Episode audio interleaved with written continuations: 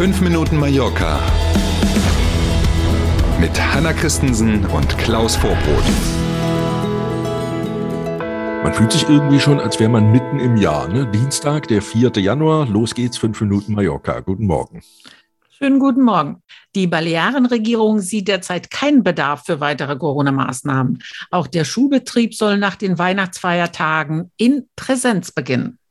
Der Regierungssprecher hat gestern bei einer Pressekonferenz nochmal die Bedeutung dieses Präsenzunterrichts und auch die guten Erfahrungen, die man auf den Balearen damit vor Weihnachten gemacht hat, betont. Erst haben sich alle gefragt, warum sagt er das? Dann kam die Aufklärung. Heute treffen sich nämlich die Bildungsministerinnen und Bildungsminister der 16 autonomen Regionen zu einer Online-Konferenz und unter anderem dieses Thema Präsenzunterricht ist eins.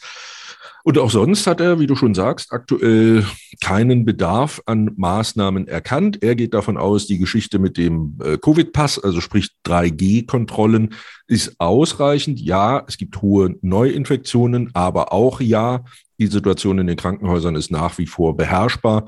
Und er geht eher davon aus, dass man eben diese Kontrollen im Sinne von 3G verschärft, und zwar die reinen 3G-Kontrollen, aber eben auch die Kontrollen der Kontrollen. Also sprich zum ja. Beispiel in der Gastronomie, in den Kinos, in den Theatern und so, dass man da stärker hinschaut, ob wirklich vernünftig kontrolliert wird.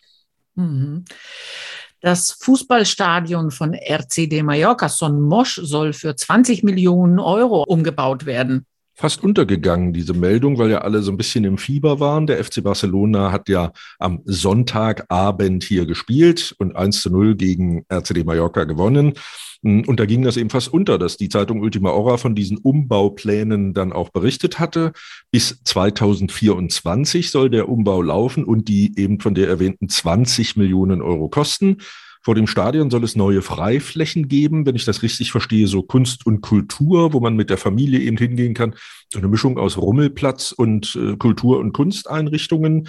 Dann soll eine Menge Geld in moderne LED-Lichttechnik investiert werden. Es soll Regenwasserspeicher geben und Solarenergieanlagen, sodass man also den ganzen Stadionkomplex mehr zu so einem Kulturzentrum für die Stadt machen will, der das ja übrigens auch gehört.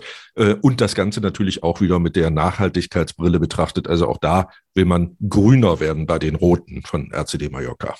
Langfristige Pläne. Wir haben aber auch was für Schnäppchenjäger hier und jetzt. Die Saison hat nämlich angefangen. Seit gestern läuft der Winterschlussverkauf auf Mallorca. Yippie! Und das sind zuerst die kleineren Geschäfte und Boutiquen, die seit gestern im Schlussverkaufsmodus sind. Die großen Kaufhausketten wie Corte Inglés zum Beispiel, die legen dann am Freitag los, wenn die Heiligen Drei Könige da waren. Bis dahin will man schon die Preise noch normal halten, mhm. habe ich so den Eindruck. Ähm, Fachleute des Einzelhandelsverbandes hier auf den Balearen reden davon, dass es Rabatte geben kann bis zu 50 Prozent. Das wäre ein bisschen weniger als in den letzten Jahren. Wir sind ja auch durchaus 60 und 70 Prozent gewohnt gewesen in der Vergangenheit. Insgesamt übrigens zeigen sich die Händler eher zurückhaltend. Ähm, gibt weniger Urlauber aktuell. Corona lässt grüßen und die Sorge vor zu vielen Menschen in den Geschäften hat wohl auch schon im Weihnachtsgeschäft dazu äh, geführt, dass viele Leute eher online bestellt haben und eben weniger in der Stadt waren und in den Geschäften. Und deswegen macht man sich nicht allzu große Hoffnungen, was das Thema Rebajas jetzt im Winter angeht. Ich finde es eher ungewöhnlich. Ich kann mich nicht erinnern in der Vergangenheit, dass es so war, dass die kleineren Geschäfte vor den großen angefangen haben. Das war eher umgekehrt. Die ließen sich mitziehen, sozusagen. Die mussten mitmachen, wenn die Großen angefangen haben. Und diesmal wollen die irgendwie Vorsprung haben, ne?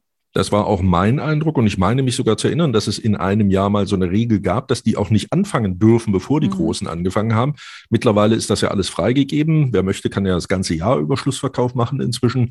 Ähm, und ja, du hast recht, das ist, glaube ich, auch das erste Mal, dass zuerst die kleineren Geschäfte anfangen. Mhm. In diesem Sinne lohnt es sich vielleicht heute oder morgen da mal schauen zu gehen, bevor dann die Großen dazustoßen. Hm. Und wir sind beim Wetter. Auch der Dienstag zeigt sich sonnig. An manchen Orten muss allerdings erst der Nebel am Vormittag noch verschwinden. Und auch die 20 Grad Marke wird wieder geknackt. Na bitte, kann man doch nicht meckern. Das sollten wir noch mal genießen. Ne? Für die zweite Wochenhälfte sind die Wetteraussichten nicht ganz so rosig. Jetzt freuen wir uns also erstmal auf einen sonnigen Dienstag bei nochmal 20 Grad hier und da. Und wir freuen uns auf morgen früh. Bis dahin. Tschüss. Vielen Dank für heute. Bis morgen um sieben. Tschüss.